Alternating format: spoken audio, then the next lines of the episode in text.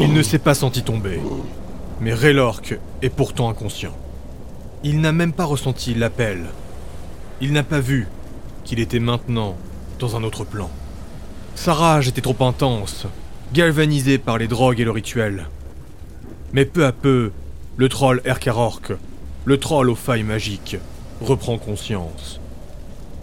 Cependant, ses failles explosent toujours, et il est encore embrasé par sa rage. Et il ne remarque pas qu'il est nu au milieu d'une plaine désolée. Toujours excité par la rage, il reprend quand même contrôle et commence à chercher autour de lui. Il est seul. Le sol à ses pieds est fait d'une terre craquelée. Et elle commence à trembler. Le tremblement est de plus en plus intense. Raylork se met à hurler pour se préparer à un éventuel danger. Mais ce n'est que la voix de Maudit qui résonne autour de lui. Viens-tu me défier? Viens-tu t'opposer à ma volonté? Autour de lui, des failles s'ouvrent dans le sol. Des éclairs explosent à quelques pas. Et au loin, un volcan rentre en éruption. J'admire ta fougue insolent, mais je dire, rends-moi mes pouvoirs, j'en ai besoin. Non, tu es faible et tu le resteras tant que tu ne me serviras pas comme je l'entends. Un berserker n'est au service de personne. Les failles au pied de Raylork sont immenses maintenant. Le sol continue d'exploser, les éclairs sont plus intenses, et d'autres volcans sont en train de cracher de la lave et de la fumée. Raylork finit sur un îlot flottant. Des morceaux entiers de terre s'élèvent et tombent dans un vide irréel. Je dois sauver mon frère, maudit. J'ai besoin de toute ma force. Je suis le guerrier magique. Maudit, je vous en supplie. Tu n'es pas digne de me demander quoi que ce soit. Raylork sent alors une énergie terrible au-dessus de sa tête. Et Maudit apparaît. Une épée de plusieurs mètres dans ses mains. Il tombe du ciel et il explose en morceaux une île flottante sur son chemin. Il atterrit sur un rocher en apesanteur qui volait au-dessus de Raylork. L'épée qu'il a entre les mains n'est faite que d'énergie pure, de la rage, de la haine. Le visage de Maudit est caché dans un casque complet, et ce dernier est à l'image d'un crâne hurlant. Il est recouvert d'une armure métallique qui vibre comme si elle était vivante. Le dieu se met à convulser, il se contracte, puis il se propulse, et il fond sur Raylord Dratek. Le guerrier magique comprend instinctivement qu'il ne doit pas fuir, mais qu'il doit accepter de l'affronter. Son premier maître berserker a laissé une énorme entaille sur son torse. Raylork a toujours voulu la garder, car c'était une importante leçon. Ne jamais reculer, et toujours faire face. Car s'il est déterminé, un berserker peut tout encaisser. Raylork hurle de toutes ses forces, et sa rage se matérialise dans ses mains. Deux épées d'énergie apparaissent. Un mélange entre sa fureur et l'énergie de sa race. Il s'accroupit, puis il bondit, explosant le sol à ses pieds. Les deux énergies fonçant l'une vers l'autre, celle de Maudit est de rouge et de noir, elle est grésillante, alors que celle de Raylork est faite d'un bleu cyan, l'énergie de ses parents, et elle est mélangée avec son feu rouge éclatant. Ilyes Ravanor est bouche bée. Une heure s'est écoulée depuis la chute dans l'inconscience de Raylork. Les berserkers continuaient de se battre dans leur transe folle. Ular et Shinsu s'étaient assis, trouvant le temps bien long. Ross les a fait se relever une seconde avant que cela n'arrive. Un éclat d'énergie a jailli du corps de Raylork. Il n'a pas impacté les berserkers qui se battaient autour de lui, mais il a fait s'écrouler les témoins qui étaient à côté des pierres étoilées. Ilyes a tout juste eu le temps de contrer la vague d'énergie. C'était de la haine pure qui s'est déversée sur eux. Puis Raylork était debout. Il s'est mis à hurler. Et enfin, il s'est jeté dans les airs. Les murs de la salle de la maison berserker sont fortifiés. Le plafond, lui, est à 5 mètres de haut à cet étage.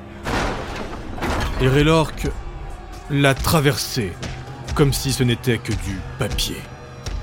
Ular s'élance à travers les combattants, il saute dans les airs et avec un souffle draconique, il se propulse pour poursuivre le champion. Shinsu et Ross se précipitent pour ouvrir la porte, Ilyes, toujours effaré, les rejoint et les aide à tourner la lourde poignée. Le saut qu'il fait vers Maudit est incroyablement long, et Raylork a le temps de charger son énergie. À encore plusieurs mètres de lui, Maudit frappe avec son épée de rage. C'est la mort qui tombe sur sa tête. Raylork a encaissé beaucoup de choses dans sa vie, mais cet impact va le rendre encore plus fou. Il sent la structure même de son corps se briser et sa chute est vertigineuse. Ular arrive à peine au niveau de Raylork qu'il voit son ami se désarticuler et il retombe violemment à travers le trou qu'il avait creusé. Le pauvre Scald était sur sa route et malgré ses deux boucliers, l'impact est trop violent pour être encaissé. Il y a une magie terrible qui se dégage de Raylork et Ular l'a prise de plein fouet. Le reste des pierres étoilées était en train d'ouvrir la porte. Ils entendent l'impact derrière eux. Quand ils se retournent, Ilyes et Ross voient le corps de Raylork traverser la pièce. Mais cette fois, il va du plafond jusqu'au plancher. Alors qu'ils accourent pour retourner d'où ils viennent, Ilyes ne peut s'empêcher de commenter avec haine C'est la dernière fois qu'on fait un rituel. Les trois pierres étoilées arrivent au niveau du trou nouvellement formé et sautent à sa poursuite. Ular est en train de se remettre de l'impact, il est juste derrière eux. Il vient d'être frappé par une force invisible. Le guerrier magique a au total traversé trois étages. En dessous, ils entendent des cris de panique, ponctués par les hurlements de Raylork. Le feu de sa rage éclaire l'étage où il s'est arrêté. Maudit hurle de rire. Raylork se relève péniblement. Il était presque enterré vivant dans une des îles flottantes. Maudit lui atterrit sur un autre rocher volant, toujours en le surplombant. Le dieu marche sur la pierre pour finir à l'envers, tenu par une gravité bien particulière. Je n'ai pas besoin de magie pour accomplir mes miracles. Je n'ai besoin que de ma rage.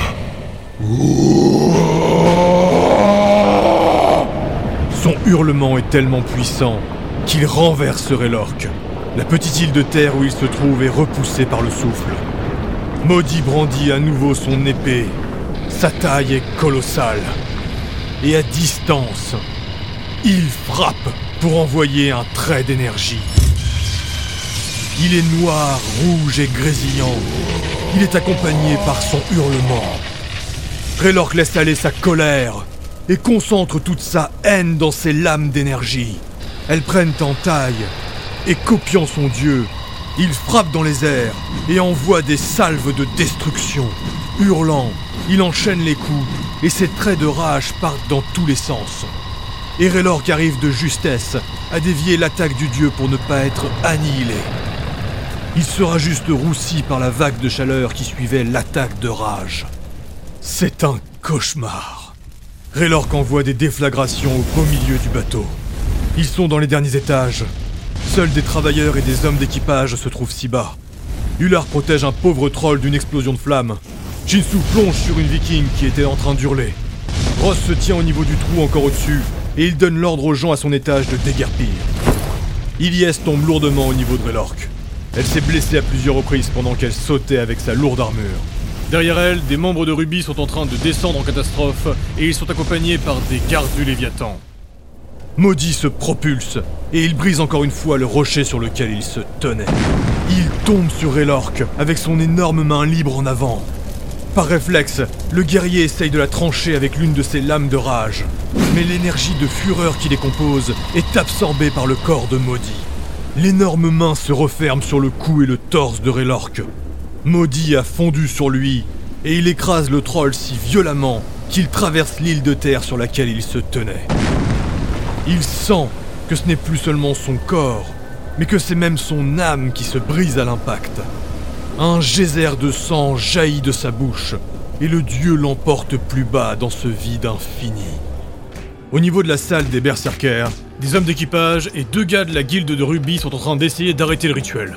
Ils tentent en vain d'assommer et d'immobiliser les combattants pris dans leur transe, mais à chaque fois, ils sont repoussés, voire violemment blessés. Même s'ils semblent tous physiquement à bout, leur force est décuplée, et Orsengre finit toujours par intervenir. Malgré son état de transe, il semble être capable de détecter les interventions extérieures. Si le rituel s'arrête, et que Raylord Dratek est toujours en haut, son âme sera prisonnière à tout jamais. Raylork a disparu sous les yeux d'Iliès, et elle a vu son corps se faire écraser par une force invisible. Elle a entendu le son des os qui se brisent, et le reste du groupe a pu entendre le hurlement de Raylork qui traversait le plancher. Ilyes est paniqué. Céleste brille de mille feux. Elle parle à la Valkyrie. Elle l'apaise. Elle l'aide à se concentrer. Ular plonge sans réfléchir à la suite de Raylork. Il est suivi par Shinsu et Ross. Puis une explosion embrase l'étage en dessous. Heureusement, il n'y avait personne. Ilyes se reprend et saute derrière eux. Ils sont au plus bas. Ils touchent la coque métallique du Léviathan. Ular chante désespérément pour apaiser son ami. Mais Raylork n'entend rien. Il n'est pas là. Aucun d'eux ne sait quoi faire. Ross regarde dans tous les sens et il crie quand il voit les gens de Ruby s'approcher. Ne descendez pas On s'en occupe Shinsu se place presque par réflexe derrière Raylork. Et une terrible idée lui vient en tête. Mais il se retient, pour l'instant. Ilyes, elle, est face à lui et recule de plusieurs pas. Raylork se redresse, les yeux vides, mais sa magie Erkarork irradie de lui. Les flammes de sa rage se mélangent à l'énergie bleutée qui sort des failles de son corps. Ular croit même entendre des rugissements crépitants. Maudit et Raylork viennent de s'écraser sur une plaine desséchée. Raylork se trouve une nouvelle fois enfoncé dans le sol. Il respire bruyamment et il montre les dents. Maudit, le corps contracté dans son armure, marche et s'éloigne de lui. Il lui tourne le dos, regarde au loin, puis il retourne son attention sur Raylork. Le pauvre mortel se relève. Tous ses membres craquent bruyamment. Petit troll, tu es toujours là. Je le vois maintenant. Ton âme, ton corps et ta magie. Ils sont bel et bien liés. Je le comprends désormais. Car sans elle, tu aurais été annihilé. Maudit se parle alors à lui-même. Tout fait sens. Je comprends. Mais... Raylork s'est relevé. Toujours en rage et les yeux exorbités. Il tient debout par sa seule volonté. Mais je ne peux te laisser vivre. L'unique condition à ta survie dépend de ton lien avec moi. Tu dois m'être fidèle. Sinon, tu n'es qu'un traître. Survis-moi, berserker. La lame de rage de Maudit décuple en taille. Et j'accepterai l'ignominie de ta magie. La lame grandit encore. Raylork hurle de toutes ses forces, et son hurlement se change en rugissement. Maudit sourit, et il accompagne son cri.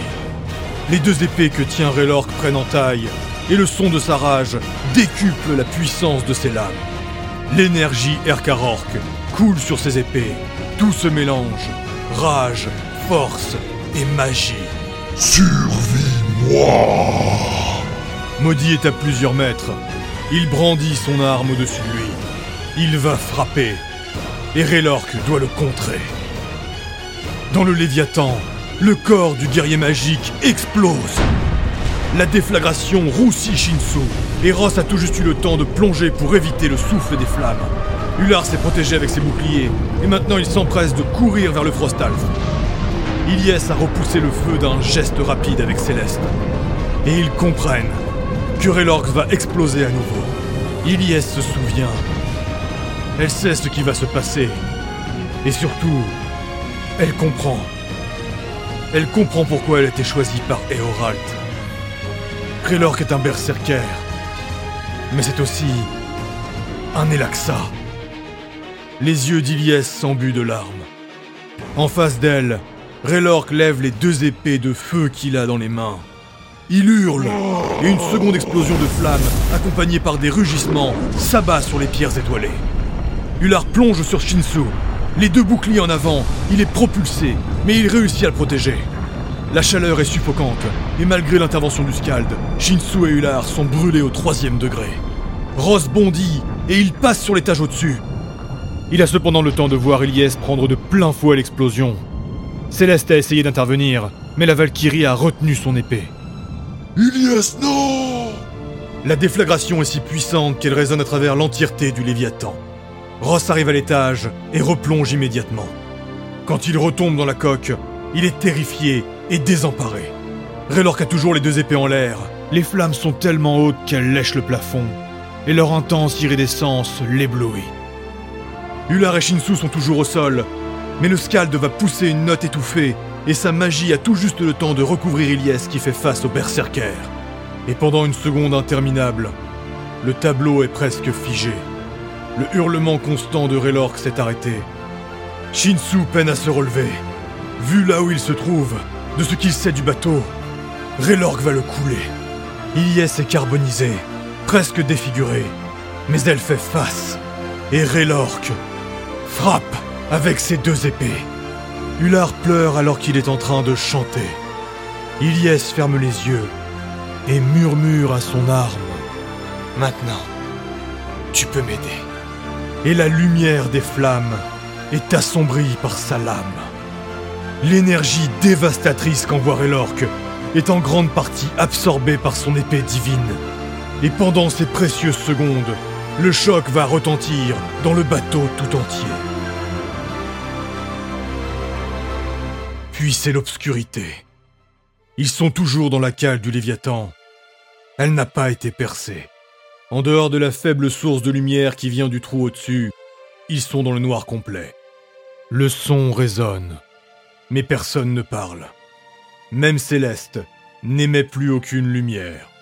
Des crépitements de foudre rouge éclairent l'obscurité. Ross les concentre entre ses griffes pour allumer un débris qu'il a pris à ses pieds. Puis il progresse en direction de là où se tenaient Raylork et la Valkyrie. Ilyes Shinsu aide Ular à se relever. Raylork Ilyes, non Ross laisse tomber la planche qu'il vient d'allumer, et il se précipite sur le corps de son ami. Céleste est à côté d'elle. L'épée est éteinte, mais intacte. Ilyes est carbonisé. Guérisseur Ross le hurle instinctivement. Ular se précipite comme il peut. Il tombe à genoux entre le corps de Ilyes et de Raylork. Faiblement, il relâche un murmure de magie. Et tous ceux à sa portée sont assaillis par des picotements et des frissons partout sur leur épiderme. Puis c'est de plus en plus intense, et leurs plaies se referment. Peu à peu, les corps tremblent et se soignent. Quand huit membres de Ruby et vingt membres d'équipage les retrouvent, les pierres étoilées sont agglutinés les unes sur les autres. Shinsu a approché le corps de Raylork qui était inconscient mais bien vivant. Ilyes est dans les bras de Ross et elle respire paisiblement. Ular est toujours au milieu et il est en train de chanter. Ceux qui sont descendus étaient venus pour les tuer. Mais devant cette image, ils sont tous soulagés. La puissance des pierres étoilées est déjà bien réputée et ils avaient tous peur de les affronter. En tout cas, il est sage de présumer que c'était leur dernier rituel.